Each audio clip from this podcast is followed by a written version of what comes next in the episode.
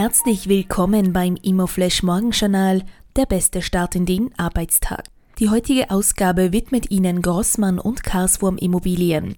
Wir kaufen, entwickeln, veredeln und bauen Immobilien. www.grossmann-karswurm.at Heute ist Donnerstag, der 15. September und das sind die Schlagzeilen.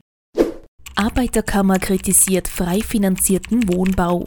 Die Arbeiterkammer beklagt eine zunehmende Kluft zwischen Qualität und Preis bei frei finanzierten Wohnungen in Wien. Die Vereinigung österreichischer Projektentwickler sieht die Kritik als unbegründet an. Durch einen hohen Standardisierungsgrad und besonders klug geschnittene Wohnungen, was von der Arbeiterkammer unverständlicherweise kritisiert werde, würden die Quadratmeterpreise der Nettonutzfläche gering gehalten werden können, führt die FÖPE an.